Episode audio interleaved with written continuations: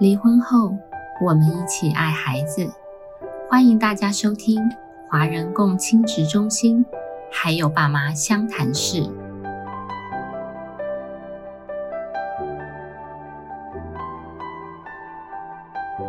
大家好，我是今天的主持人黄心理师。啊，我们今天的主题是家长如何与青少年谈性。很高兴可以邀请远在台北的云光儿童与青少年性咨商中心的王佳琪咨商心理师来为我们分享这个主题。那要不要跟听众先打个招呼啊？各位听众，大家好，大家平安。呃，佳琪心理师来帮我们分享一下青春期的孩子家长呃的面对的挑战有哪些啊？青春期面对的挑战哦，青春期是一个很恐怖的一个阶段哈、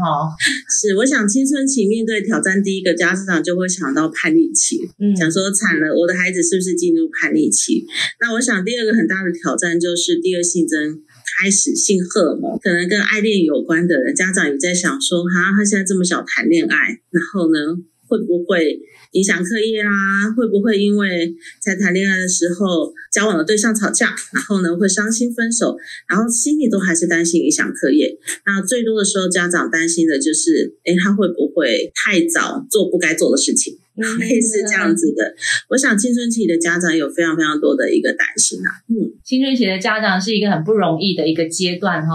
呃，刚才那个心理师分享了好多好多的担心哦。那我们怎么样来就是面对这些议题呢？可以给家长一些什么样的建议呢？我想说，在那个挑战的部分，我自己在跟家长工作的一个经验，我觉得青春期是一个很特殊的阶段，原因是因为。家长心里面从小在教养小孩的时候，都会有个想法是啊，他长大了要让他去飞，对吧？哈，嗯哼，哎，要放手，要让他学独立，然后要让他可以开始为自己的人生负责。在小时候，好像家长会阴阴盼盼的，希望这一天赶快到来。可是到了青春期的时候，你会发现他好像忽然间真的要长大了，嗯，要放手的这一个动作，对家长来说，有些时候会开始延续。非常多的担心是现在这样子让他自己决定好吗？比如说小孩说：“我今天我就练以前一定会回来，我晚上跟同学出去玩，然后我们想要自己去外面吃个饭。”好，国中生对那这件事对家长来说就觉得，哎，国中生的年纪出去吃个饭好像也可以，是，可是又会在想说，他这个晚上出去跟同学到底会做些什么事情呢？因为心中有不免有一句话叫做“我的小孩会不会被带坏”，所以家长是一个很矛盾的一个角色。嗯，对你当过家长，更有这种感觉，就是你很希望他可以真的开始有能力规划人生，在他的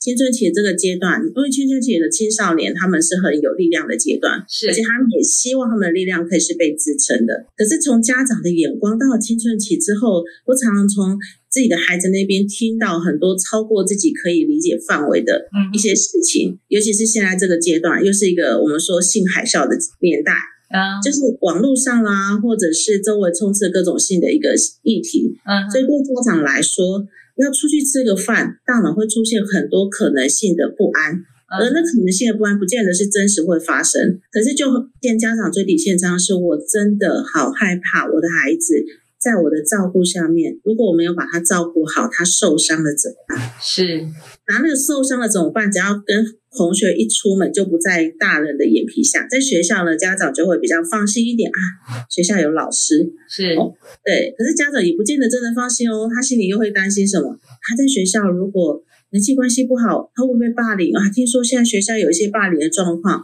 对。然后现在在青春期，他们会不会有些什么性霸凌又会发生在学校里？我的孩子又比较害羞内向，这是家长有永远担不完的心。可是到了青春期，你看着孩子想要去尝试一些他们想去试试看的一个行为的时候，嗯，在网络上，他们有非常多的网红，可能孩子在分享一些网红，你家长点进去看，你看到之后，心里面又开始想说，这人是谁呀、他讲这个，我这孩子竟然在听这个部分，嗯那他们到底听到了什么？哇，家长的担心就会开始往未来去说，那现在如果我们有赶快教他一些什么，那他如果真的出了一个状况的话，那该怎么办？你看我刚刚这样讲，就让家长多混乱，因为我讲的很混乱，意思是，我把我接触到家长想告诉我的话就抛啊，一讲出来就是家长好多时候在现在要学放手，这个真的是一个好难的课题。可是这个是支撑青少年一个好重要的位置，是当孩子的力量可以在关系里面可以被讨论，嗯然后呢，他想尝试的事情有一个对话。我们说父权合作的沟通，就是在关系里面，我们可以协助我们的孩子，他去澄清他的想法、感受，借由对话。而在这个想法跟感受之下，孩子呢可以去思考，他在做他这个决定的时候，如果我们有某些部分的担心。我们这个担心能不能转换成我们在亲子关系当中去赋权的能力，协助他拥有某些能力，所以让孩子借由在跟大人沟通的时候，可以有能力做最适合此刻的决定。刻的决定，我们身为家长不见得真的就放松了。可是如果亲子关系非常好的一个前提之下，他去实验他自己想要去试试看的方法，嗯诶，回到家可以来跟家长讨论商量的时候，孩子自然会去修正，因为修正就是，哎，我想的方法好像不太可行啊，嗯哼我做的事情好像跟我想的不太一样，嗯然后又有个大人可以陪我，在这个过程当中去对话讨论的时候，孩子自然可以在这个过程当中去学习到新的能力。是所以家长并不是真正所谓的放手，因为放手家长就焦虑，放手是怎么样？调整一下位置，从教的位置到沟通的位置，然好，后让关系当中有一个借由沟通可以去讨论各种可能性的一个来源，这样子。嗯，所以我们知道说，那个青春期就是所谓的半兽人嘛，哈，就是我们希望他独立，然后呢，又担心呢，他会遇到外在外面刚才的心理师讲的，可能受到朋友的影响，哈，弹性的拿捏不容易，所以说。呃，信任怎么样？呃，家长可以信任小孩子，他是在慢慢的就是刚刚呃心理师讲的，有能力能够呃长大，有自己的想法，然后能够呃有能力可以呃独立。我觉得是一个很不容易的，就是前提就是要信任哈，放手不是代表放弃，而是给他一个空间跟你做一些对话讨论，这是蛮重要的哈。那嗯再来很重要就是，你知道青春期就是小大人嘛哈，呃，想要呃独立自主，可是又有很多小孩子的一些特质，那这个是不是受到一些荷尔蒙的影响啊？然后就还有就是对爱情，像我在法院遇到很多呃妨碍性自主的案件啊，就是说呃为什么会做这个案案件呢？他说因为我对呃性感到好奇，所以我就做了，就是让呃家长来跟小孩子面对这个荷尔蒙影响的时候，对爱情的一些憧憬呢。哇，我觉得这题是非常难的，非常难，所以我们要先倒退一下吼，就是如果各位听众是家长的一个角色，可以先问一下自己，在孩子幼儿的阶段、儿童的阶段，就是我们有没有在日常当中有跟孩子在讨论性这件事情，嗯哼，对嘛？性生理，然后因为性并不是到青春期才发育，是只是说才发展，比较是我们到青春期的时候，家长会比较多的担心。如果诶他想谈恋爱了，或他想要好奇跟性相关的，比如说去看 A 片，或者是他在网络上去搜寻相关的一个美材，或跟同学在那边聊跟性有关的事情，诶，嗯哼，它到底会怎么样影响？因为那个性荷尔蒙的发展，然后自己生理上面也开始，男生诶梦里就是一个很明显的一个好像转大人的位置，然后女生月经来。的这个部分。可是，如果我们过去成长当中，身为家长都没有跟我们自己的孩子在性上面有一个对话的时候，忽然间我们要去跟孩子讲跟性的担心，诶，现在有没有喜欢的人啊？这种小孩就会想说，诶，妈妈你要干嘛？爸爸你要做些什么事对，情？很突然，嗯很突然，因为从小呢都没有讲的话呢，整个文化氛围会让我们知道说性这件事情好像是不能谈，它是一个嗯隐私的。是，对，但忽然间到青春期要开口，嗯如果过去都没有谈性的话，我想家长第一个动作要先怎么样让跟青春期的孩子可以自在的谈话。家长可能自己本身就很紧张了吧？对，先从谈话可以聊天，聊天再聊到性，是，容易一点点。嗯，对，那我觉得像呢，很多人说哈，可是幼儿有性吗？然后幼儿之前有性教育可以教吗？嗯，如果我们说刚刚在讲的是性教育是一个关系教育，因为很重要的部分是所有在性上面的伤害，嗯，我们都说是侵犯界限，侵犯了视觉啊、听觉啦、感觉的这个界限。嗯，所以那个界限不是到青春期才教，是，而是从幼儿就会开始。可是呢，除了这个之外，又我是不是也有什么像呢，很多小男生啊，他就会可能痒，他就直接在大庭广众之下，可能是客厅，然后就去冲触碰自己的生殖器官，然后就抓痒痒。是，那有时候呢，我就会听到大人就会说，不可以你要摸你的小鸡鸡，结果会怎么样？有听过什么呢？怎么小鸡鸡会掉下来吗？什么？哦，对，会掉下来，会飞走，会烂掉。但是我们会这样说：如果从我在他的幼儿的阶段，他只要跟去探索，因为其实性探索并不是到青春期。我们说小时候的身体探索，小孩子摸耳朵，或者是他摸他的鼻子，我们不会说这个奇怪。可是身体的一个部分，对孩子来说，性器官也是身体的一个部分。嗯可是大人的反应可能会有很大的不同。嗯而这个不同，如果小孩并没有办法理解那个不同，其实大人有文化上面的焦虑，觉得诶这是隐私。嗯，可是以幼儿的世界来说，它就是一个身体的一部分。嗯所以如果这样子到了青春期，小时候他累积到或者是经验到的是性这件事情，基本上我们家是不能谈的。是就忽然间到青春期，家长要先思考的是：哎，那我跟我们家孩子在性教育的部分，我有过什么或没有过什么？哦对对，如果真的没有，先从谈话的关系。那如果真的要开始谈呢，我们可以在关系里面先开口说啊，我知道你现在已经进入青春期了，嗯对，哎，然后呢，哎，开始会有发育了。如果说像女生的话呢，哎，如果月经来的话呢，我们可以一起去买卫生棉，或者是哎，你有想过你要用月亮裤吗？嗯月亮裤就是现在比较新的产品。对，主持人，我们的年代没有这个东西嘛？是我们也是在学习。对，或月亮杯，或月亮的那个盘这样子，好像有月亮杯之外，有台湾出的月亮的盘这样，嗯哼或者是布的卫生棉。嗯然后布的卫生棉为什么要用到它呢？哦，因为说一个环保的部分，嗯或卫生棉条。我们借由讨论这个是生理上日常的用品，让孩子会有一个准备说，哦，我妈妈、我爸爸好像可以跟我讨论嗯事情，嗯因为它就是卫生用品的其中一个部分。是有这样的一个开启，我们要再去谈论到性相关的其他的话题，孩子也会比较有一些准备，是好像似乎可以谈的。不然对小孩来说，很多时候他就认为家长根本就是没有想要跟我谈。OK，所以说好像要先有这个关系啊，谈话的关系，然后呢，从旁边的日常生活里面的呃性的，刚才呃心理师提供的呃有关日常生活里面呃，比方呃那个卫生用品的一些生活的话题里面，开始慢慢的来讨论，建立可以可以讨论一个平台哈，然后小孩子，我觉得家长先自在，小孩子才会感到自在哈。嗯，是。嗯那像这部分，我想再加一下下，就是刚刚有问到说，哎，怎么样弹性？是那你刚刚可以开了一个口我，要给大家就是听众一个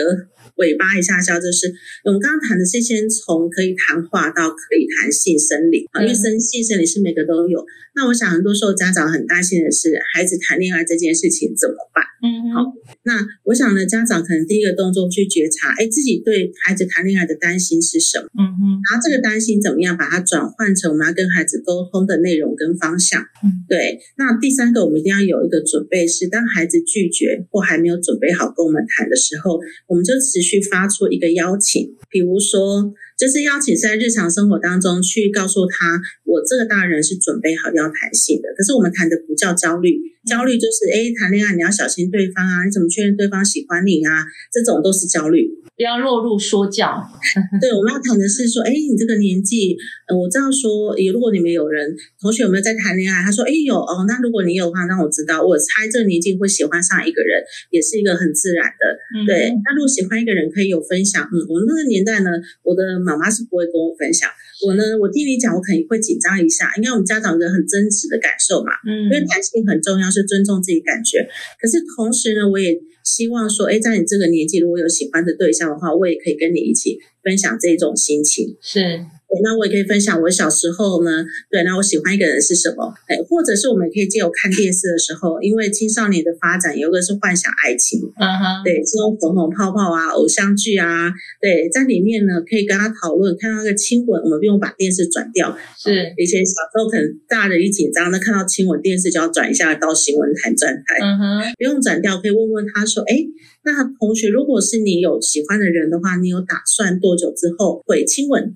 进展到这个阶段？对，那如果喜欢的人在亲展之前的话，你怎么样去思考你喜欢的是一个怎么样的人？嗯你怎么样确定这个是一个喜欢的感觉，而不是一个欣赏的感觉，这怎么区分？哦，或者是你看到同学如果在学校有牵手的话，等于说我们有各个方向可以讨论。那有这个各个方向的讨论，先让孩子有一个也拓展思考，因为谈恋爱不等于会影响课业。虽然这是我们大人很多的担心啦，就是谈恋爱，然后的时间放在恋爱上面，然后现在赖又那么方便，然后随时都可以聊天。我个没注意的话，他都把时间花在这里。嗯，所以如果我们担心会影响课业的话，我们会思考的是，我的孩子有没有时间管理的能力？嗯哼。对吗？就是如果我要好好聊天，就好好聊天。那我该写的课业，我该读的书，我有没有一个规划时间，把我的注意力有能力投注在课业的部分？可是同时，我如果真的有一个喜欢的对象，我在经营这个喜欢对象的时候，我是怎么样分配我的时间？所以呢，我们会去观察，哎，孩子有没有时间管理、读书计划，然后这些等等。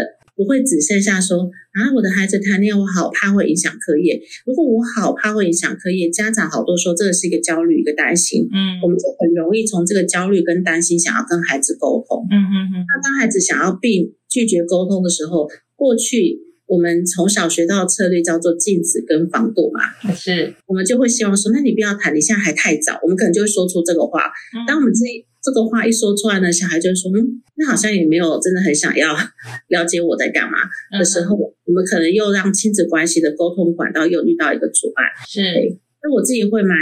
鼓励家长，如果你真的准备好想跟孩子谈性，你发现很多时候卡卡的，我觉得我们蛮值得为自己找一个你信任的人，可能是专业的咨商师，或者是朋友，先去聊一聊，整理一下。嗯，对，先帮自己做一个准备，因为我觉得弹性是需要准备的。是。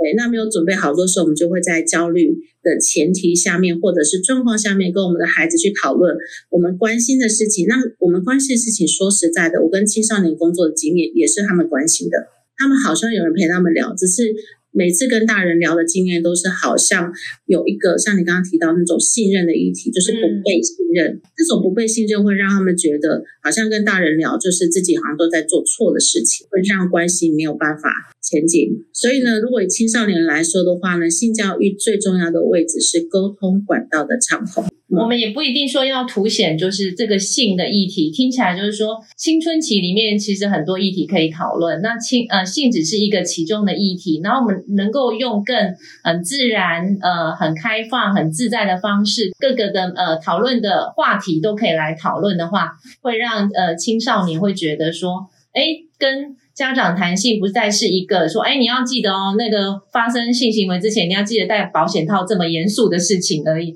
而是有很多面向的可以讨论哈。好，那我觉得时间的关系很呃，就是呃呃，王佳琪心理师提供了很多很多的素材，那我们就呃欢迎留到下一次的讲座的课程里面，然后再提供我们更多更多的精彩内容。我想。呃，要减少家长的焦虑，就是家长要多去充实一些这方面的知能，然后澄清自己对性一一方面的一些的迷思，或是呃过去的一些观念，然后自己先呃了解清楚之后，就可以比较能够降低焦虑。最后还有需需要帮我们做最后的给家长几句话吗？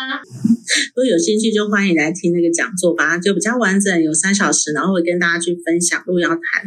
方向，会关注在哪些？要怎么谈？啊，什么是父权合作的沟通？然后跟性有关的话，那父权合作的性沟通，我们可以怎么样跟孩子有一个讨论的方向？对，就欢迎大家到时候一起来参与。我想刚才透过那个心理师很详细的这个分享之外，一定大家还觉得意犹未尽。那我们就来一个活动预告哈，在九月十八号的上午十点到十二点，那我们的呃寓所有一个社区的倡议讲座，我们就是邀请呃王佳琪智商心理师来帮我们分享这个主题。如果要怎么样参加呢？因为我们是线上的讲座，所以其实很方便，你只要上我们的儿家协会的寓所的网站，然后有一个报名表。那填了报名表之后，我们就会把这个 Google Meet 的呃连接寄给你，你就可以来参加我们这一场很精彩的家长如何跟青少年谈性的一个呃讲座这样子。那我们今天非常感谢王佳琪心理师来分享我们的这个主题，谢谢。嗯，谢谢，拜拜。拜。每周五晚上五点半上线更新，由花莲儿家协会制作播出。